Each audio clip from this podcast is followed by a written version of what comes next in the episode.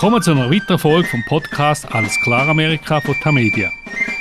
Heute befassen wir uns mit Joe Biden seiner Europareise. Es ist seine erste Auslandreise als US-Präsident. Nach seiner Landung in Großbritannien auf einem amerikanischen Luftwaffenstützpunkt hat er gesagt, weshalb das er gekommen ist. Wir lassen kurz rein. This is my first overseas trip as President of the United States.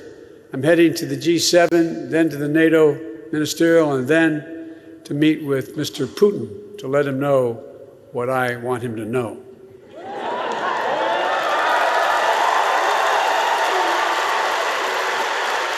And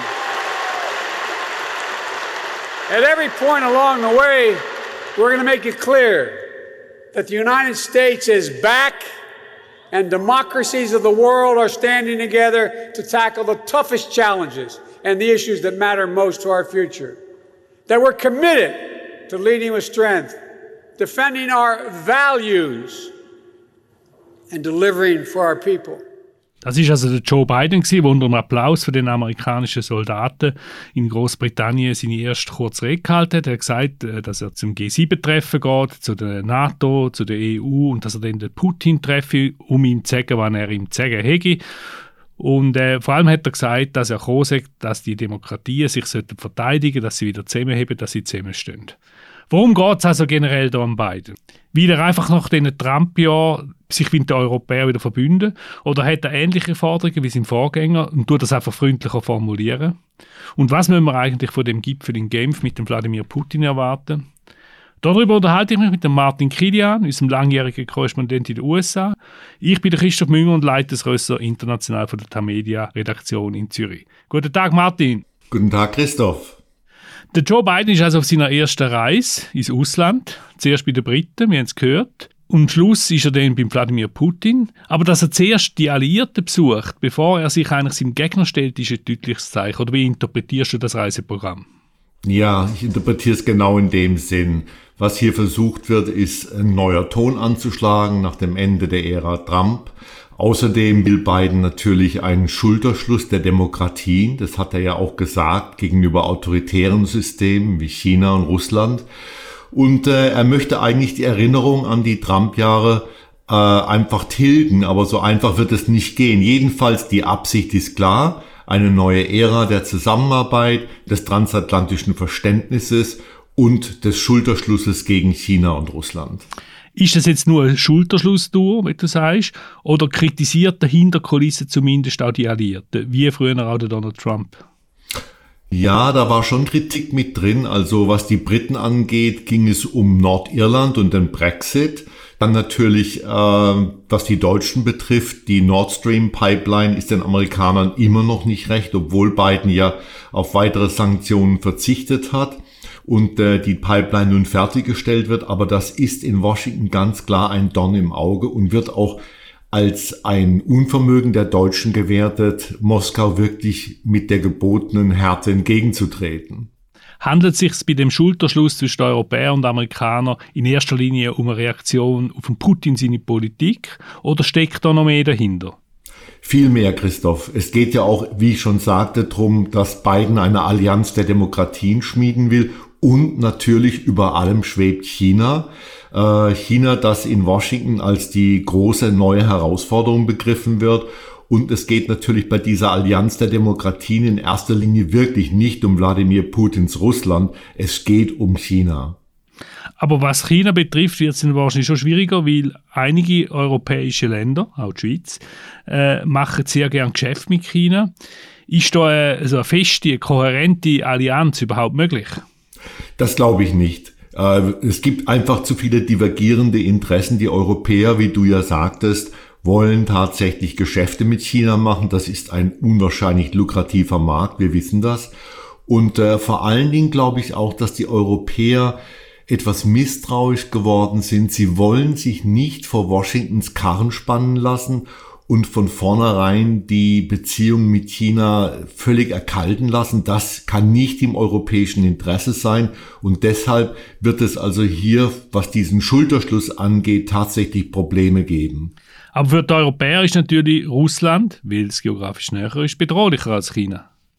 Das ist richtig. Äh, Joe Biden sieht China als einen bedrohlichen Nachbarn auf der anderen Seite des Pazifik, während die Europäer natürlich eher an Russland denken, äh, mit den Problemen in der Ukraine, auf der Krim und so weiter. Und auch da ist die Sichtweise schon etwas verschoben. Gibt es denn noch andere Streitpunkte zwischen den USA und Europa? Naja, also ähm, es ist ganz klar, dass auch Joe Biden irgendwo auf America First, wie sein Vorgänger Donald Trump setzt. Zum Beispiel die Zölle auf Metalle, die Trump den Europäern auferlegt hat, sind nicht rückgängig gemacht worden. Und äh, man muss natürlich auch sagen, dass Joe Biden äh, kein guter Präsident wäre, wenn er nicht zuvorderst die Interessen Amerikas im Sinne hätte und wenn er nicht versuchen würde, die angeschlagene amerikanische Mittelklasse zurückzubauen. Und das wird notgedrungen sicherlich wirtschaftliche Konflikte mit den Europäern bringen. Also es ist nicht alles eitel Sonnenschein zwischen den transatlantischen Partnern und das kann es auch nicht sein, weil wie gesagt, zu viele Interessen divergieren. Es ist eigentlich schon immer schon so gewesen, oder? Klar hat jeder amerikanische Präsident hat die USA zuerst gestellt, aber man hätte eigentlich können eine Win-Win-Situation herstellen, beispielsweise während dem Kalten Krieg, oder wie siehst du das? Ja, das ist richtig. Ich denke, dass es vor allen Dingen jetzt erstmal hilfreich ist, dass der Ton sich geändert hat. Mhm. Ich meine, denken wir doch mal an dieses fantastische Foto von dem äh, G7-Gipfel in Kanada 2018 wo man Angela Merkel und Macron, die ganzen Europäer sieht, wie sie einen sitzenden Donald Trump beschwören, dass er sich einfügen soll, was Trump nicht gemacht hat. Er hat den Gipfel ja nachträglich platzen lassen, indem er die Zustimmung zum Kommuniqué damals zurückgenommen hat. Sowas wird unter beiden nicht mehr passieren. Und das ist natürlich in den Augen Washingtons schon mal ein ganz, ganz großer Fortschritt. Umso mehr fürchten gewisse Europäer, insbesondere der französische Präsident Emmanuel Macron, gehört man, dass 2024 der Trump oder ein Trumpianer zurückkehrt ins Weiße Haus. Äh, was meinst du dazu? Ja, das, äh, das ist zumindest im Moment eine begründete Furcht. Wir wissen tatsächlich nicht, wie es hier weitergehen wird. Und natürlich kann es dann schon passieren, eine Rückkehr von Trump selber oder ein Clone, eine ein Trumpianer könnte natürlich vieles wieder zunichte machen. Er könnte wieder auf die Europäer einhauen, weil sie nicht genügend für ihre Rüstungsausgaben tun. Er könnte weitere Zölle erheben und so weiter und so fort. Und deshalb eben auch die Mahnung Macrons, dass die Europäer strategisch selbstständiger werden müssen. Jetzt aber zum großen Showdown in Genf. Da sagt Joe Biden, was er vorhat. I'll travel to Geneva to sit down with a man I've spent time with before. President Vladimir Putin. We're not seeking conflict with Russia. We want a stable, predictable, predictable relationship. Our two nations share incredible responsibilities, and among them, ensuring strategic stability and upholding arms control agreements. I take that responsibility seriously. Uh, but I've been clear the United States will respond in a robust and meaningful way when the Russian government engages in harmful activities. Also wir haben gehört, der Joe Biden äh, will dem Wladimir Putin gegenübertreten und auch wirklich sagen, wann er will und wann er von seiner Politik haltet. Und er hat auch angekündigt, also je nachdem, wie sich äh, die Russen verhalten, werden die USA und der Westen entsprechende Mittel einsetzen, und die, um ihm gegen, entgegenzutreten. Jetzt Martin, was will da der Joe Biden? Will er vor allem Kante zeigen? Natürlich.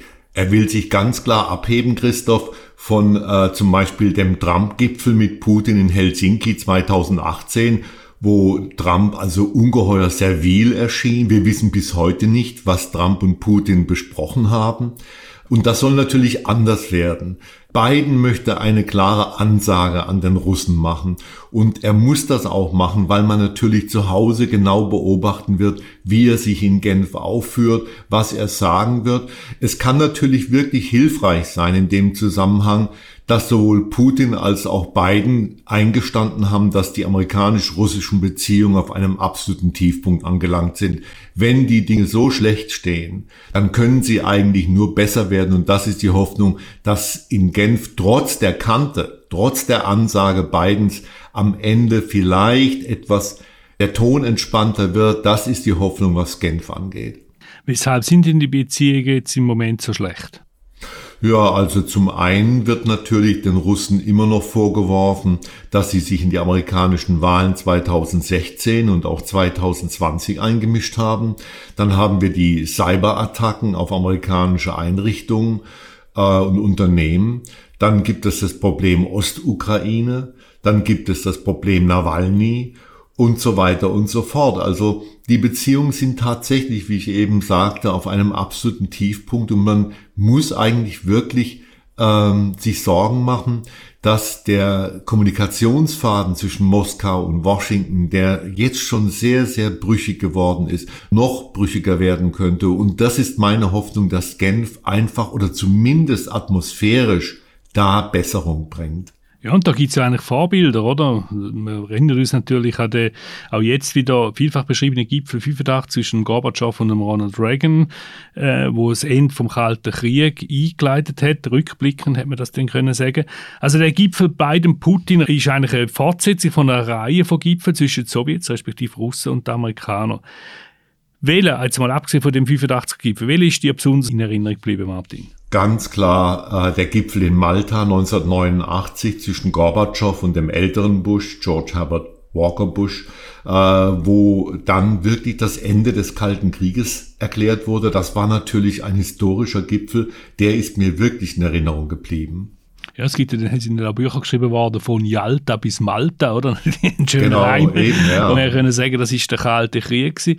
Es hat aber auch während dem Kalten Krieg Gipfel gegeben, die Erfolg gebracht haben. Richtig, es gab in Moskau 1972 den Nixon-Brezhnev-Gipfel, bei dem also das SALT-Abkommen unterzeichnet wurde, das nun leider nicht mehr in Kraft ist. Aber wenn man sich die Gipfel anschaut, ab 1972 bis 1990, so gab es immer wieder Durchbrüche. Äh, es gab Vereinbarungen, die den Kalten Krieg entschärft haben. Man denke zum Beispiel an den Helsinki-Gipfel. Ich weiß nicht mehr, wann der war. Ich glaube 1900. 74, bin mir aber nicht mhm. sicher, als mhm. das Helsinki-Abkommen in, in, Kraft trat, als die OECD gegründet KSTD-Konferenz, genau. Genau, KSTD, genau, genau, äh, gegründet wurde. Das sind greifbare Ergebnisse gewesen. Und es ist schon irgendwie traurig, dass wir in Genf nun eigentlich auf gar nichts hoffen können, was wirklich neue Verträge, Vereinbarungen eingeht. Es ist nichts, woran wirklich verhandelt wird. Und ich finde das äh, extrem gefährlich. Ja, aber eigentlich besteht ja die Chance, weil der Biden und der Putin haben ja beides Interesse, dass die äh, Nuklearwaffen begrenzt werden. Das kostet einen Haufen. Sie haben immer noch am meisten, es sind über 1500, die einsatzbereit sind. Die könnten ja noch mal 500 abschränzen. Besteht da nicht eine Möglichkeit dafür eine Einigung? Ja, gut, dass man äh, den neuen Startvertrag zur Begrenzung strategischen Nuklearwaffen abschließt.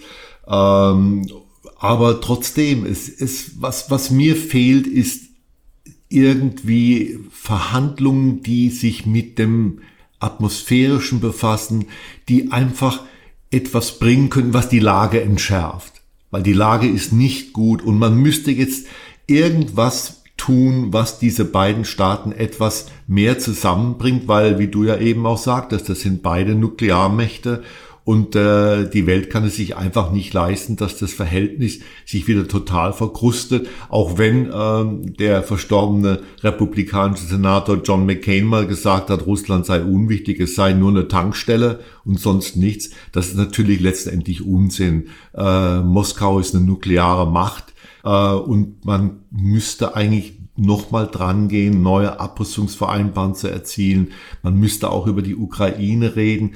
Aber wie gesagt, ich bin schon froh, wenn es in Genf atmosphärisch was bringt und wenn eine Entkrampfung des Verhältnisses stattfinden würde.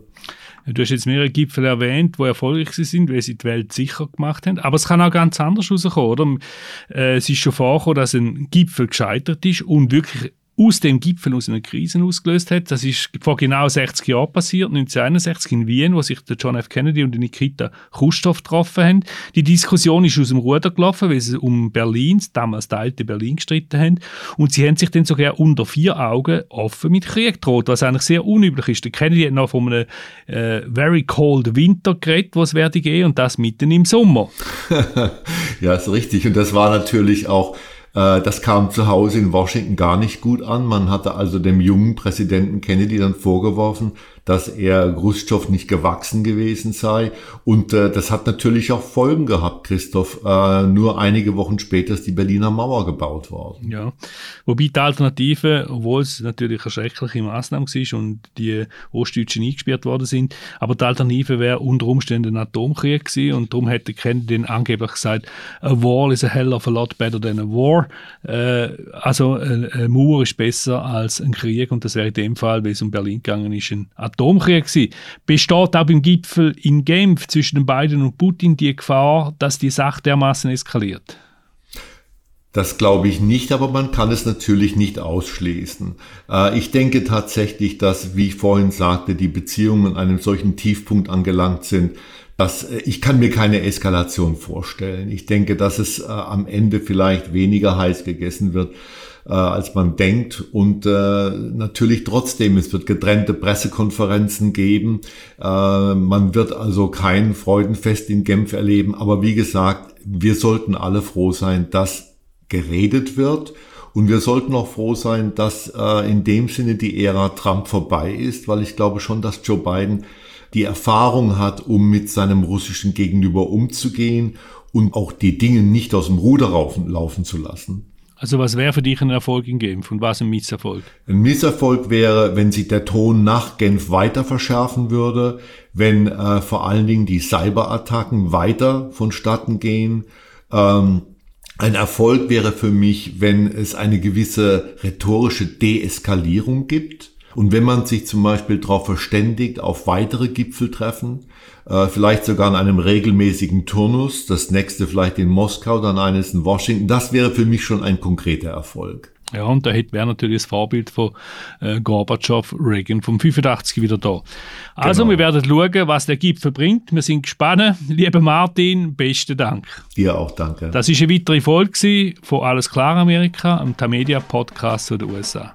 Merci vielmals für die Aufmerksamkeit. Sie hören uns in zwei Wochen wieder.